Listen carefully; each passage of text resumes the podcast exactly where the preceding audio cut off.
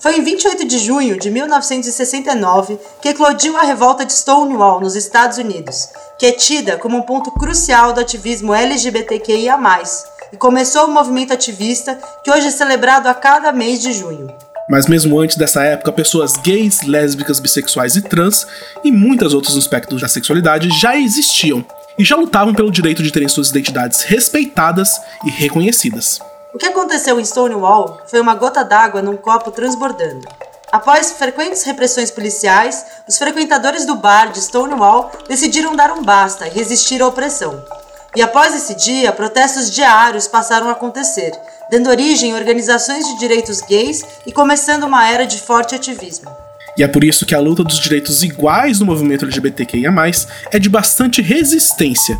Representa resistir à opressão da sociedade, do Estado, exige respeito às identidades e a igualdade de direitos que todo ser humano deve ter. Nesse episódio especial do nosso podcast, vamos falar um pouco sobre a história desse ativismo, as nossas principais conquistas e os caminhos que a gente ainda precisa percorrer. Eu sou Rafael Silva e eu sou gay. E eu sou Ana Romã e eu sou lésbica. E você está ouvindo o podcast As Árvores Somos Nós, do Greenpeace Brasil. E as árvores somos nós. O quê? Árvores somos nós. As árvores somos nós. As árvores somos nós. O podcast do Greenpeace Brasil. Bom, para conversar com a gente sobre o ativismo LGBTQI+, chamamos aqui o Renan Quinalha, que é advogado, professor e ativista pelos direitos humanos. Muito bem-vindo, Renan. Obrigado, Rafa. Uma alegria estar com vocês aqui no podcast do Greenpeace. Show de bola. É, então, Renan, você, né, que é o autor do livro Movimento LGBTI+, Uma Breve História do Século XIX aos Nossos Dias, fala bastante sobre esse tema, né? Então, é, uma das coisas que as pessoas talvez não conheçam, que né, as pessoas que não são LGBTI, é sobre a revolta do Stonewall, que você conta também, né? Que aconteceu em 1969 e é considerado um estopim para a luta desse ativismo nos Estados Unidos, é, e que reverberou no mundo e ajudou gays, lésbicas e mais pessoas a terem seus direitos civis respeitados. Mas a luta começa um pouco antes disso, né? E no Brasil, como que, isso, que esse movimento começou? Conta um pouco mais pra gente dessa história, é, nas suas realidades.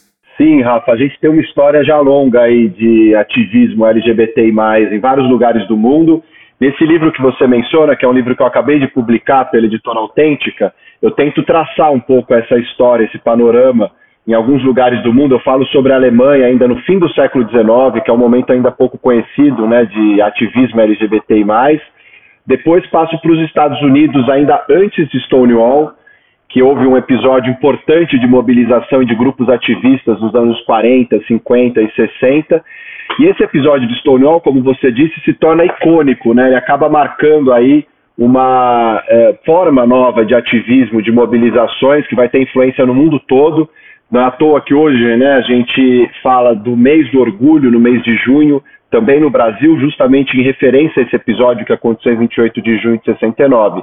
Mas no Brasil, a gente não teve uma reverberação direta desse episódio nessa época, porque o Brasil passava em 69 por uma ditadura. A gente estava aí logo depois do AI-5, que foi em 13 de dezembro de 68.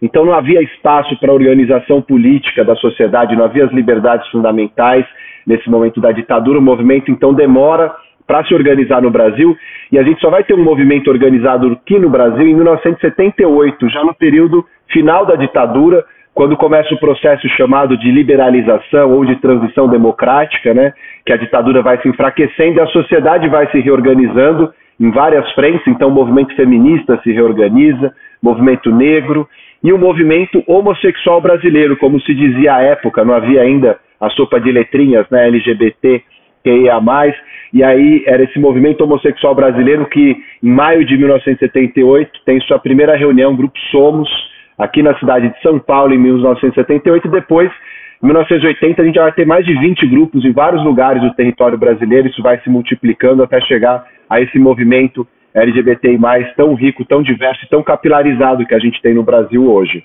Muito bom! É, não, eu queria te perguntar que apesar dos avanços que a gente teve em relação aos direitos LGBTQIA+, aqui no Brasil, a gente tem muito para melhorar, principalmente em relação à visibilidade trans. Então eu queria te perguntar, na sua opinião, como é que a gente conseguiria dar mais visibilidade e empoderar os nossos companheiros trans? É uma excelente questão, Ana. A gente vê que o movimento avançou muito, né, desde esse momento aí de 1978 até hoje. Se a gente olha historicamente, é um movimento relativamente recente no Brasil. A gente está falando de pouco mais de quatro décadas. Né? Meio século, do ponto de vista histórico, é quase nada.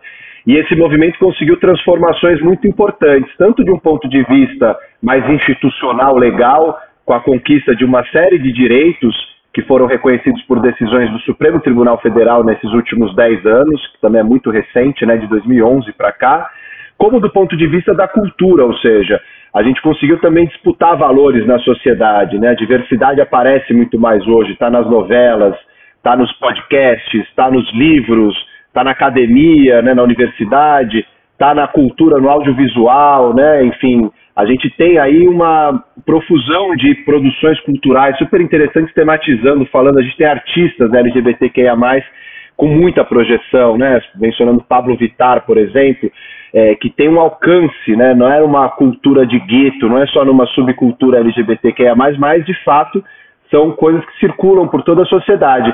Mas a gente tem, sem dúvida, como você também traz, um processo de integração, de reconhecimento que é muito limitado, sobretudo para certos setores. Né? A gente fala comunidade LGBTQIA, é, como se fosse algo homogêneo, e não é. Né? A gente tem diferenças e desigualdades entre cada uma das letrinhas dessa sigla, e mais do que isso, dentro de cada letrinha a gente também tem desigualdades do ponto de vista de raça, de classe, de território no Brasil. Né?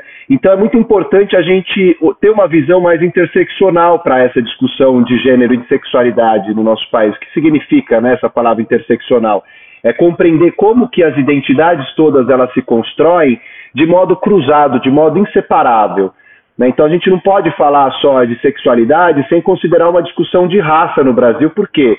Né? Porque é uma racialização da, da, formação do Brasil. Isso é algo muito central da nossa sociedade. Da mesma maneira que a gente não pode falar, deixar de falar da questão de classe quando fala da questão de identidade de gênero ou de orientação sexual, porque também há uma pobreza muito grande no nosso país. A gente está falando aí de um conjunto da população enorme hoje vivendo insegurança alimentar. Né? Então a gente precisa considerar esses dados. Né? A gente não pode ter uma visão descolada achando que pessoas LGBTQIA+, vivem somente de identidade de gênero e de orientação sexual.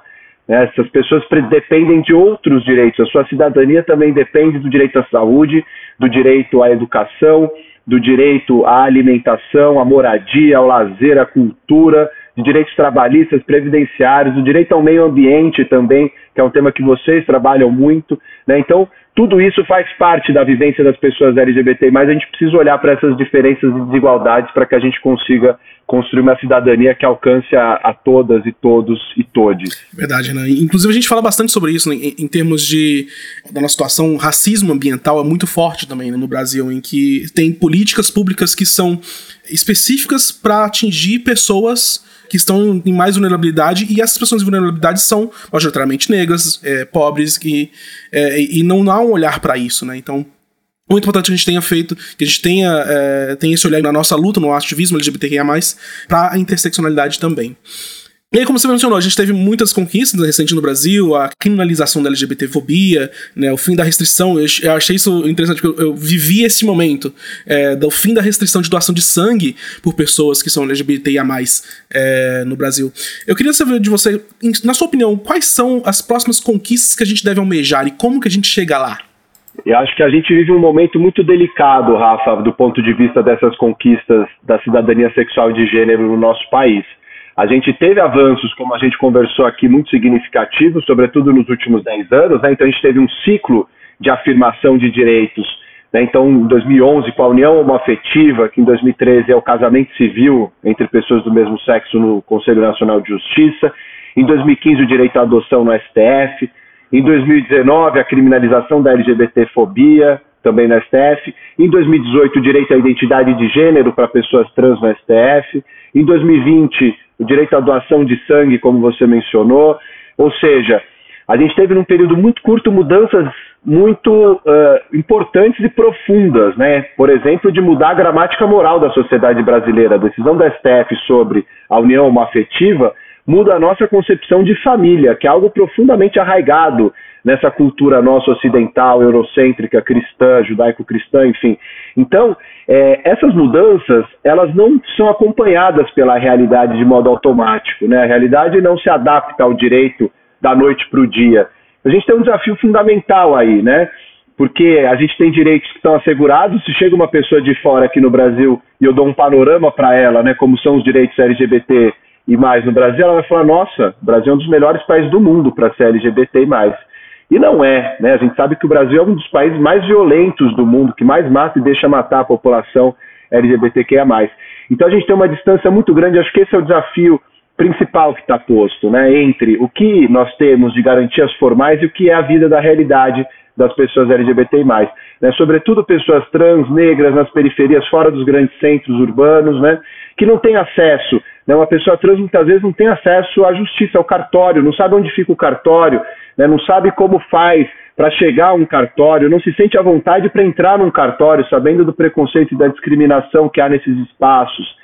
Né, para poder fazer alteração do seu nome, do sexo na sua documentação, ou seja, a gente ainda tem um obstáculo muito grande para a efetivação dos direitos. Acho que esse é um grande desafio que a gente tem, de como mudar a cultura, mudar a prática, né, o dia a dia, o cotidiano, para fazer com que essas decisões do Supremo Tribunal Federal sejam também internalizadas, introjetadas, sejam efetivadas pelo guarda da esquina, pelo delegado de polícia, né, pelas pessoas no dia a dia, nos ambientes de trabalho. Né, a gente ainda tem esse desafio, me parece. Além do que, a gente tem um desafio também de preservar essas conquistas, porque a gente vive um momento em que há ameaças né, de retrocessos, tentativa de retiradas de direito, é um momento de ascensão da extrema-direita, que tem uma perspectiva LGBTfóbica no Brasil e em outros lugares do mundo. Né? Então a gente tem aí desafios muito grandes, tanto de manter essas conquistas que foram conquistadas, aí, obtidas de modo formal ainda, quanto de efetivá-las, ou seja, de traduzi-las para a realidade e tirá-las do papel. Renan, você falou bastante sobre essa necessidade de, de mostrar para a sociedade, né, que esses direitos estão aí. É, você acha que assim ter representatividade na mídia é, e mostrar, né, pessoas trans em papéis é, no, na novela e nos filmes é, estarem presentes nesses lugares, é, ter essa representatividade é importante é, para que a sociedade veja e respeite a, essas identidades? Sem dúvida, Rafa. Eu acho que a diversificação das nossas referências é algo que é fundamental, porque quando uma criança, um jovem, né, que está se descobrindo, que está é, explorando a sua sexualidade, o seu gênero, né, é, vê referências externas, que são referências positivas, que são referências legais, eu acho que isso ajuda a pessoa a se constituir de um modo mais livre, mais autêntico, né, com menos violência. Então eu acho que isso é fundamental e expressa uma vitória, né, do ponto de vista desse ativismo que foi justamente falando, olha, estamos aqui, resistimos, né, fazendo paradas do orgulho LGBT, ocupando as ruas, fazendo manifestações, né, é, escrevendo para órgãos de imprensa que tinham visões estereotipadas, estigmatizadas, preconceituosas, falando não é assim que se pode representar, que se deve representar essas pessoas LGBTQIA+, ou seja, isso é fruto né, de muita luta política também desse ativismo que é acumulado nessas décadas. Então, eu acho que isso é fundamental. Agora, a gente também precisa tomar cuidado com um fenômeno que é a tokenização das nossas identidades, ou seja, de uma certa representatividade que é esvaziada, porque é, entra como se fosse só uma, um espacinho ali, né? E fala assim: ah, já coloquei uma pessoa negra, já coloquei uma pessoa LGBTQIA, uma pessoa com deficiência, uma mulher, ou seja, um grupo vulnerabilizado, isso já é o suficiente, né? Já contemplei aqui a diversidade. E não é assim, né? A gente tem que, de fato, uh, lutar por uma mudança dessas estruturas, das formas de representação ou dos regimes de visibilidade, para que essas existências não sejam só uma alegorização da diversidade, né? Falar, ah, olha que exótico, que diferente, a gente está aqui com pessoas que não são iguais. e Não, mas de fato entender que a gente precisa representar né, a nossa demografia brasileira, a nossa composição da população é muito diversa, é muito rica. Isso precisa estar representado nos espaços de publicidade, de televisão, de audiovisual, de literatura, né, de poder. Nas casas legislativas é um ano eleitoral, a gente precisa ter casas legislativas que representem a diversidade da nossa população. Né? A gente ainda tem pouca representação de pessoas negras, de pessoas LGBTQIA, de mulheres. Então é preciso a gente mudar essas estruturas de poder também para que essa representatividade de fato seja transformadora. E pegando um pouco essa sua fala entre a aparência e a efetivação né, da, do movimento social, e também o quanto o status de, do LGBTQIA tem ganhado voz, a gente tem visto muitas empresas que estão lucrando em cima disso sem realmente fazer nada efetivo é, para apoiar o movimento, né, que é o chamado pink washing. Então eu queria saber um pouco sua opinião sobre como identificar isso e se isso é bom, é ruim, é, é complexo, né? Qual é a sua opinião? Essa é uma excelente questão, Ana, para pensar esses limites também, né? Do modo como essa pauta da diversidade da inclusão ela vai sendo incorporada. É, a gente tem uma autora chamada Nancy Fraser, que é uma filósofa norte-americana, que ela fala sobre esse processo de pinkwashing aí, o que ela chama de um neoliberalismo progressista. Porque a gente tem esse grande dilema né, no Brasil. A nossa diversidade foi alcançando um patamar de visibilidade maior nos anos 90, que foi o momento que o neoliberalismo veio para destruir redes de proteção social, direitos sociais, atuação do Estado, né, na economia, enfim, nas pautas redistributivas. Então a gente tem esse dilema, esse paradoxo que ela explora bastante de um regime de visibilidade que vai aumentando, que vai crescendo, que vai se diversificando, ao mesmo tempo de direitos sociais e pessoas que têm cada vez menos acesso né, a possibilidades é, de inserção na, na vida formal, no mercado de trabalho e assim por diante. Então acho que a gente tem um grande, é, é, é um grande embrólio aí para lidar e para é, resolver e para pensar, que é sem dúvida nenhuma as empresas adotarem políticas de diversidade, falarem sobre o assunto, é uma conquista importante, né? É fruto de muita luta. Então é importante que tenha é, grupos de afinidade, de diversidade dentro das empresas, porque de fato eles ajudam a criar condições mais adequadas de trabalho e acolhimento para pessoas LGBTQIA+, que estão nessas empresas. Isso muda a vida dessas pessoas, né? Elas poderem trabalhar num ambiente em que elas podem né, falar sobre as suas relações homoafetivas, que elas podem viver sua identidade de gênero plenamente, sem preconceito, sem discriminação. Né? O trabalho é uma dimensão central das nossas vidas, então é importante que as empresas de fato acolham. Agora, a gente também tem que ter um olhar crítico para que não seja algo né, que as empresas façam de maneira protocolar, superficial, né, e de maneira muitas vezes oportunista. Então, ah, chega junho, vou fazer um evento de diversidade para mostrar que existe pessoas LGBTs. Aí vem mais uma vez esse olhar exotizante. Aí, olha, estou trazendo aqui uma pessoa trans para vocês conhecerem, né, uma pessoa gay, uma pessoa bissexual, uma pessoa pansexual aí vira quase que uma visita ao zoológico, né? Essa coisa de fato de você exotizar e apresentar ali uma pessoa para se conhecer. Agora, e no outro, no, no, resto do ano, nos outros meses, né?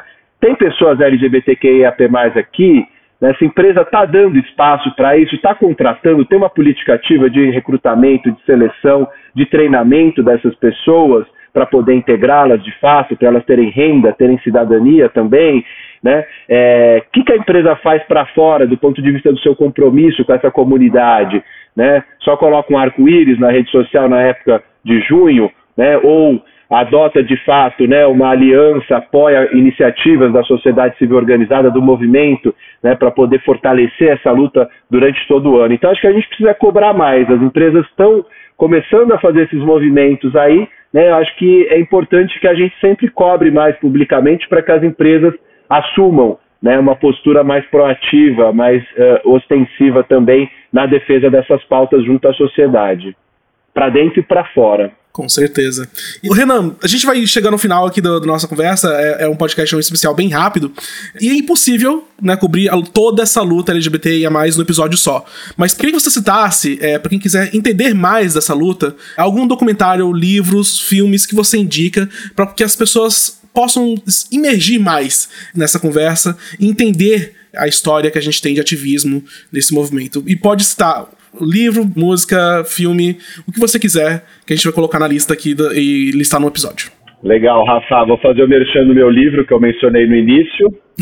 Mas é, eu tenho outros livros, na verdade, sobre essa temática, mas recomendo muito esse último que saiu para quem está é, querendo conhecer, se aproximar dessa discussão. É um livro que eu escrevi com o intuito mesmo de ser mais amplo, menos acadêmico, é uma linguagem mais acessível, né? Ele tem uma vista panorâmica aí sobre o ativismo em vários momentos. Tem um primeiro capítulo que é conceitual, então eu explico o que é sexo, gênero, orientação sexual, identidade de gênero.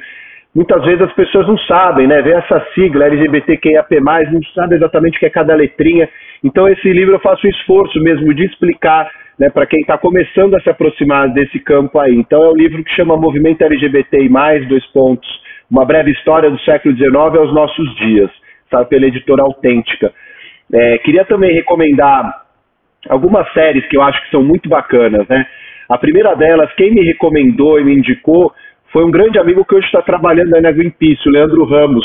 Olha, que é uma série chamada. Diretor. sim, sim, o Leandro é um amigo super querido. É, e, e, ele me indicou na época essa série Veneno, que é uma série maravilhosa sobre uma travesti espanhola chamada Cristina Veneno, é, que é uma série que conta a história de vida dela, né? Uma produção muito cuidadosa, uma história muito linda, né? De vida, enfim, de é, ativismo é, do ponto de vista de mudança de cultura, de percepção, ela consegue né, ter uma atuação enorme ali na, na, na, sociedade espanhola nos anos 90, anos 2000. É, então, uma série que vale muito a pena ver, Veneno. Uma outra série que eu vi recentemente, é Heartstopper também, né, também muito sensível, muito cuidadosa sobre a história de dois jovens gays né? Mas tem toda uma comunidade ali, sexo e gênero diversa em torno, né? Das personagens todas construída de modo muito representativo também, muito cuidadoso, é, mas estão vivendo ali uma experiência escolar de autodescoberta, de relação afetiva, né? Muito bonita a maneira como é retratada também de uma nova geração é, que vê esse assunto.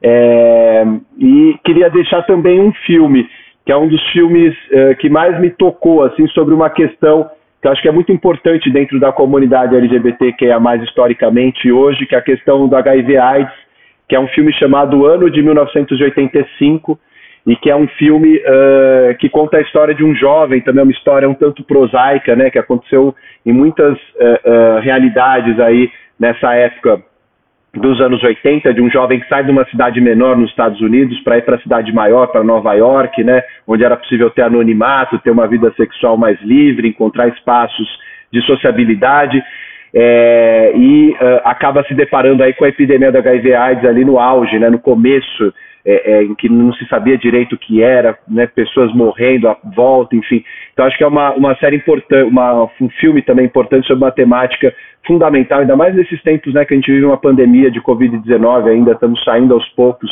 desse processo e acho que a epidemia da HIV e AIDS nos ajuda a pensar também comparativamente aí o que a gente está vivendo e como a gente está vivendo. Então deixo essas dicas aí, se deixar eu vou ficar o dia todo aqui dando dicas de filmes, séries e livros, mas acho que essas daí são é, super legais aí para quem quer se aprofundar nessa temática.